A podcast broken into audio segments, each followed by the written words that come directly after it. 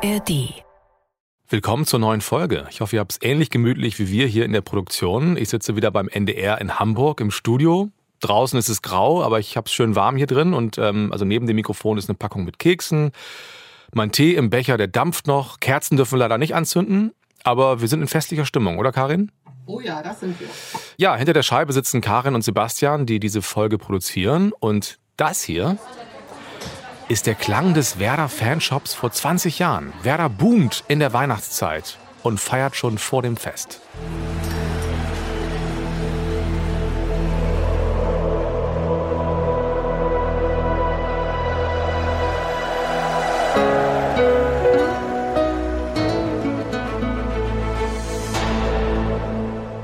Das Werder-Märchen 2004 die Double-Saison Reloaded. Und vor genau 20 Jahren ist Werder Tabellenführer. Und das Unglaubliche daran, was damals natürlich noch keiner ahnt, das bleibt bis zum Saisonende so. Also der ganz große Rausch, der beginnt eigentlich genau jetzt. Und mit uns spürt ihr den nochmal. Wir erzählen die schönste Werder-Saison in Echtzeit nach.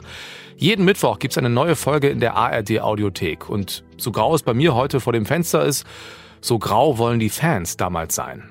Also auch wenn diese Jacken jetzt nicht mehr in allen Größen am Ständer hängen, an der Kasse sind sie außer in S&M noch erhältlich. Damals ist der Fanshop noch in der Mitte der Ostkurve und natürlich in der Weihnachtszeit ein beliebter Ort. Der Renner ist die graue Coachjacke von Thomas Schaf. Hellgrau und auf der Brust steht in dunkelgrauen Buchstaben Werder. Hinten natürlich mit Kapuze. Trägt Schaf bei jedem Spiel, selbst wenn es wie jetzt eiskalt ist. Ach so, am Anfang der Saison, dass wir ich weiß nicht, ich glaube Uwe Berns oder sowas hatte mich gefragt, was, was willst du denn Spieltag, was ziehst du an, was soll Zeugwart, ich bereithalten, ne? Zeugwart, was soll ich bereithalten und so weiter. Und dann habe ich gesagt, guck mal, was da ist oder so. Und die Jacke war da und sie passte und äh, war irgendwann ausverkauft. Aber Sie haben immer tatsächlich dieselbe getragen, ne? Naja, also zwischendurch wurde sie schon mal gewaschen. Ja, aber es war immer die gleiche Jacke noch. Und äh, ja, ich glaube, ich hatte auch eine, eine zweite noch. Ne? Äh, aber die, die ich anhatte, die hängt, glaube ich, da drüben. Im, im Werder Museum, in dem Museum. Ähm, sind Sie denn abergläubisch eigentlich, dass Sie immer die gleiche angezogen haben? Oder war das einfach irgendwann auch ein bisschen witzig? Ich glaube, fast alle Fußballer haben irgendwo so eine Macke. Ob das jetzt so ein Aberglaube ist, ob man das immer als Aberglaube dahinstellt. Aber irgendwo so eine Macke hat man, dass man Dinge wiederholt, äh, weil man dann das Gefühl hat, es funktioniert. Und äh, da kann natürlich so eine Jacke auch helfen dass man sich da wohl drin fühlt, um eben die Arbeit, die man hat, auch gut bewältigen zu können. Und diese Jacke wollen viele Fans haben in der Double-Saison. Kurz vor Weihnachten brummt es bei Werder. Manfred Müller ist damals als Geschäftsführer auch für den Verkauf von Tickets und Fanartikeln verantwortlich.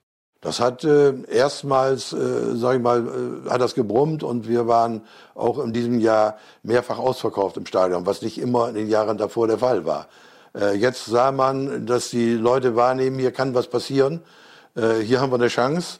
Und jetzt war das Stadion dann ausverkauft und die Trikots wurden gekauft. Und das ist ganz klar. Hinzu kam ja der Umbau, der in diesem Jahr gerade fertiggestellt wurde oder teilweise fertiggestellt wurde. Und äh, da sah man, dass die Leute sagen, Mensch, das kann was werden.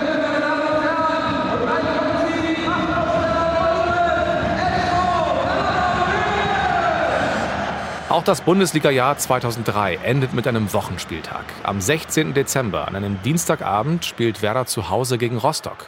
Vor der Partie feiert der Verein das Richtfest für die neue Nordtribüne, die neue Logen bekommt und an der Außenseite vier Bürotürme. Die kennt ihr. Zu diesem Spiel ist das Weserstadion bei weitem nicht ausverkauft.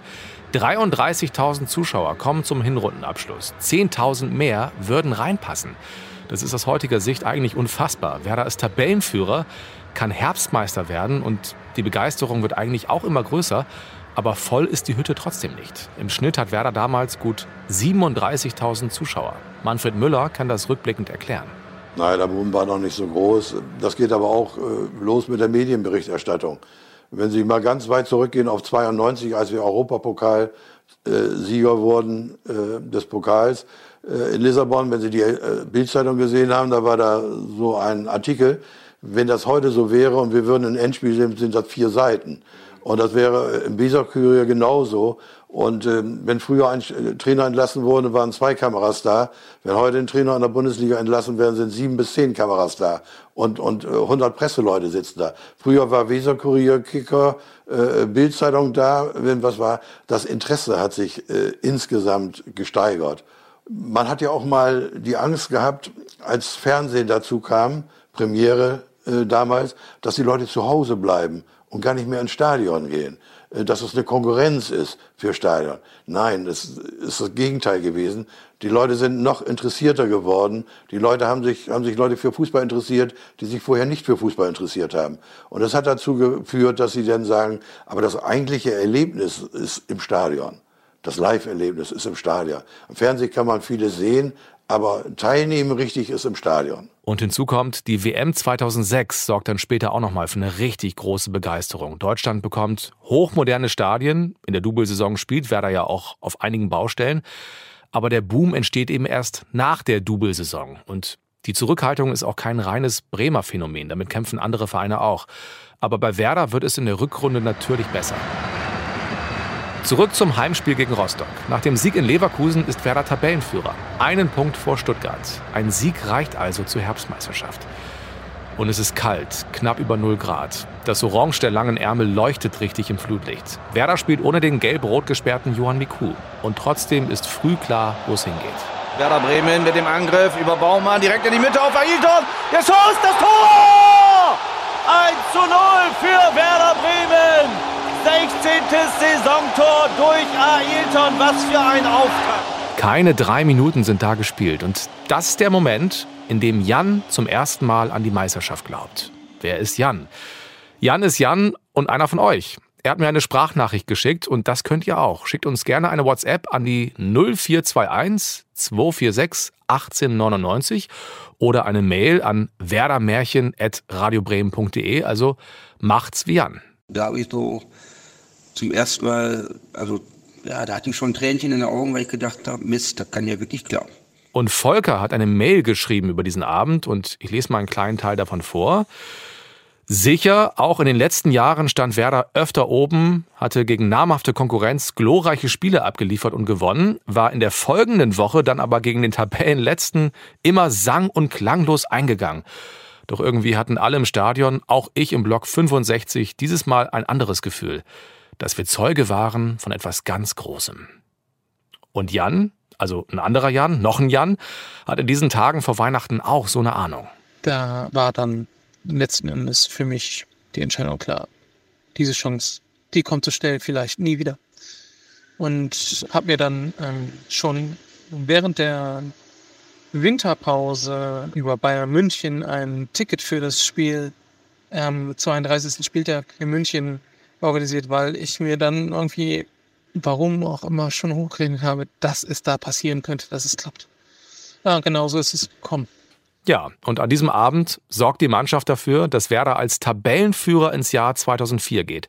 Ich sitze auch oben auf der Tribüne, nicht wie Volker im Block 65, sondern im Block 51. Und es ist ein ziemlich zähes Spiel bei feuchtem Wetter und Temperaturen um den Gefrierpunkt. Aber dann kommt ein Franzose genau auf mich zugelaufen. Die 75. Minute. Valérien Ismail und das erste Bundesligator des Franzosen. Jetzt war sie perfekt. Die Bescherung Herbstmeisterschaft. Ismail rennt vom Tor vor der Westkurve genau in meine Richtung zur Trainerbank, lässt sich dort eine rote Weihnachtsmannmütze geben, setzt die auf, guckt zu uns auf den Oberrang, also gefühlt genau in meine Augen, also wahrscheinlich nicht, aber fast und malt dreimal ein großes Herz in die kalte Luft. Dieses Bild werde ich nie vergessen.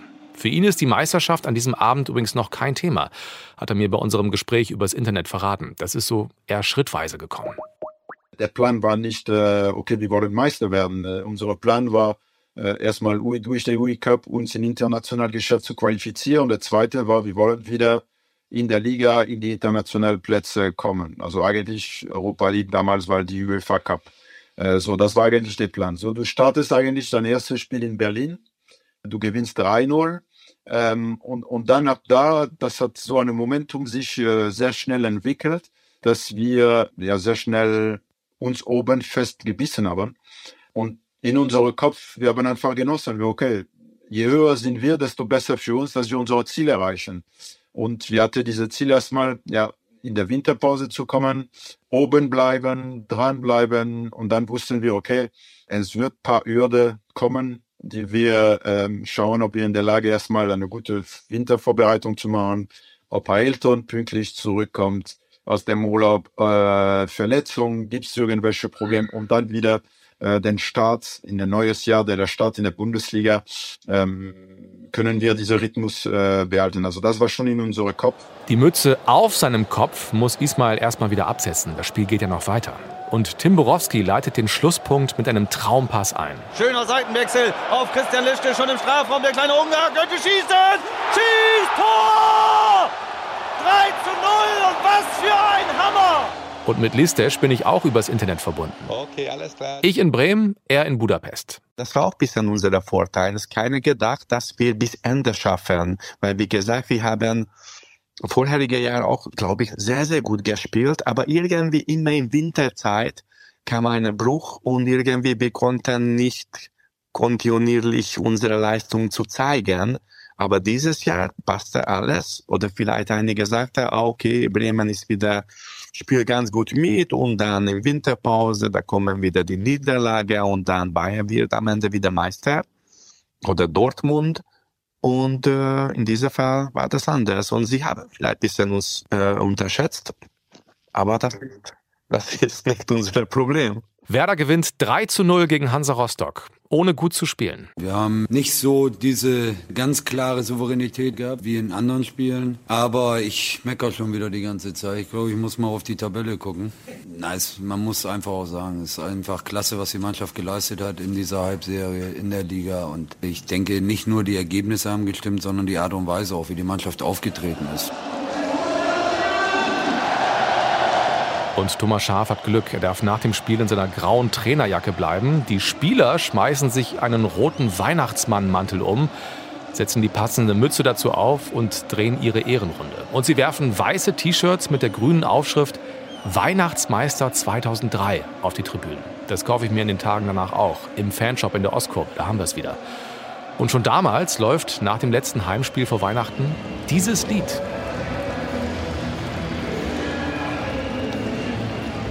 Frohe Weihnacht wünscht Werder Bremen. Damals wie heute frage ich mich, was soll das? Aber die Botschaft verbreitet sich.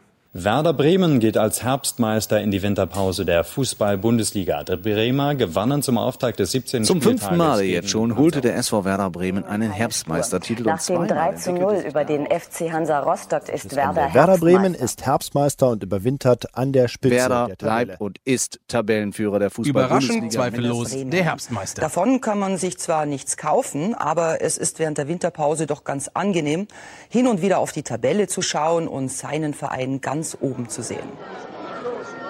Und am nächsten Tag, am Mittwochmittag, hat Werder Weihnachtsfeier mit allen Mitarbeiterinnen und Mitarbeitern. Ailton kommt mit großem Cowboy-Hut ins Parkhotel und alle mit guter Laune. Auch Thomas Schaaf, Frank Baumann und Klaus Allers. Was wünschen Sie für die nächste Halbserie? Dass es so weitergeht. Das wäre toll und das wäre sicherlich das Schönste. Ja, das Problem ist ja im Sport, ähm, kann man sich zwar viel wünschen, aber man muss es ja letztendlich auch selbst erarbeiten. Erster, zweiter, dritter, äh, das sollten wir, das müssen wir anstreben jetzt bei dieser Ausgangsposition, aber äh, das beinhaltet ja auch den ersten Platz. Ja, die sind noch eher zurückhaltend. Werder-Chef Jürgen Born spricht bei seiner Rede vor der Mannschaft und den Mitarbeitern der Geschäftsstelle frei aus, was viele Fans denken oder zumindest hören wollen. Werder Bremen auf Platz 1. Was Schöneres gibt es nicht im Leben eines Werderaners. Alle anderen Geschenke sind da Nebensache. Und wir wollen alles tun, damit es so bleibt. Da kommt Applaus von den festlich gedeckten runden Tischen. Aber so ganz sicher ist sich Born nicht, hat er mir verraten. Wir haben in dieser Folge ja schon einige Male gehört, dass Werder in den Jahren zuvor in der zweiten Saisonhälfte auch gern mal eingebrochen ist. Und ich habe ein Zitat von Paul Terry damals gelesen, der sagte, jetzt kommt sie wieder, diese scheiß Winterpause. Man muss einfach dran denken. Wenn einer sagt, daran denke ich überhaupt nicht, dass sowas passieren kann, dann ist er realitätsfremd. Äh, und realitätsfremd war ich eigentlich nie. Ich habe immer mit allen möglichen gerechnet. Die berühmte Wahrscheinlichkeitsrechnung, dass dies, jenes oder was anderes eintreten könnte, das geht einem immer durch den Kopf. Und das ging mir auch in dem Fall durch den Kopf, dass man sich sagte, hoffentlich möge Gott, dass wir die Rückrunde genauso gut spielen. Am Abend nach der Weihnachtsfeier und am Tag nach dem Spiel gegen Rostock bin ich abends mit Freunden bei den Ärzten in Halle 7. Und während des Konzerts bekommen wir mit, Stuttgart verliert gegen Leverkusen. Das heißt, Werder ist nicht nur Herbstmeister, Werder hat jetzt vier Punkte Vorsprung auf die Bayern, Leverkusen und Stuttgart. Und schon 14 auf einen Nicht-Europapokalplatz. Am Ende der Woche werden die Schwimmerin Hanna Stockbauer und Radprofi Jan Ulrich übrigens Deutschland Sportler des Jahres 2003. Ulrich ist im Sommer bei der Tour de France Zweiter geworden und hätte fast gewonnen gegen Lance Armstrong. Hallo, hier ist Thomas Schaaf. Ivan Klasnitsch. Tim Borowski. Klaus Allofs. Christian Schulz. Nelson Valdez. Frank Baumann. Valeria Ismail. Hallo, hier ist Arndt Zeigler und ich wünsche euch frohe Weihnachten. Frohe Weihnachten, ihr Werder-Fans und einen guten Rutsch ins neue Jahr. Ich wünsche allen ein frohes Weihnachtsfest und einen guten Rutsch ins neue Jahr. Ja, das wünsche ich euch natürlich auch. Aber eine Folge vor dem Jahreswechsel haben wir kommende Woche noch. Ihr ahnt vielleicht, wie viel Spaß wir hier jede Woche haben mit dem Podcast. Und es ist wirklich rührend, was wir von euch für Rückmeldungen bekommen. Und gefühlt geht's ja jetzt erst so richtig los. Das ist das Werder Märchen 2004, die Double-Saison Reloaded. Ein Sportschau-Podcast von Felix Gerhardt und mir, Moritz Kasserlet, für Radio Bremen und den Norddeutschen Rundfunk. Und kleines Geschenk für euch, eine Winterpause gibt's in diesem Podcast nicht. Nee, jeden Mittwoch laden wir eine neue Folge in der ARD Audiothek hoch. In den kommenden Wochen auch, also auch zwischen den Jahren. Nächsten Mittwoch sprechen wir hier über den Vater des Erfolgs. Hallo, hier ist Thomas Schaaf. Und ich freue mich, dass ihr dann auch wieder reinhört. Martin Seidemann ist unser Redakteur, Karin Huxdorf und Sebastian Ohm haben diese Folge produziert. Frohe Weihnachten.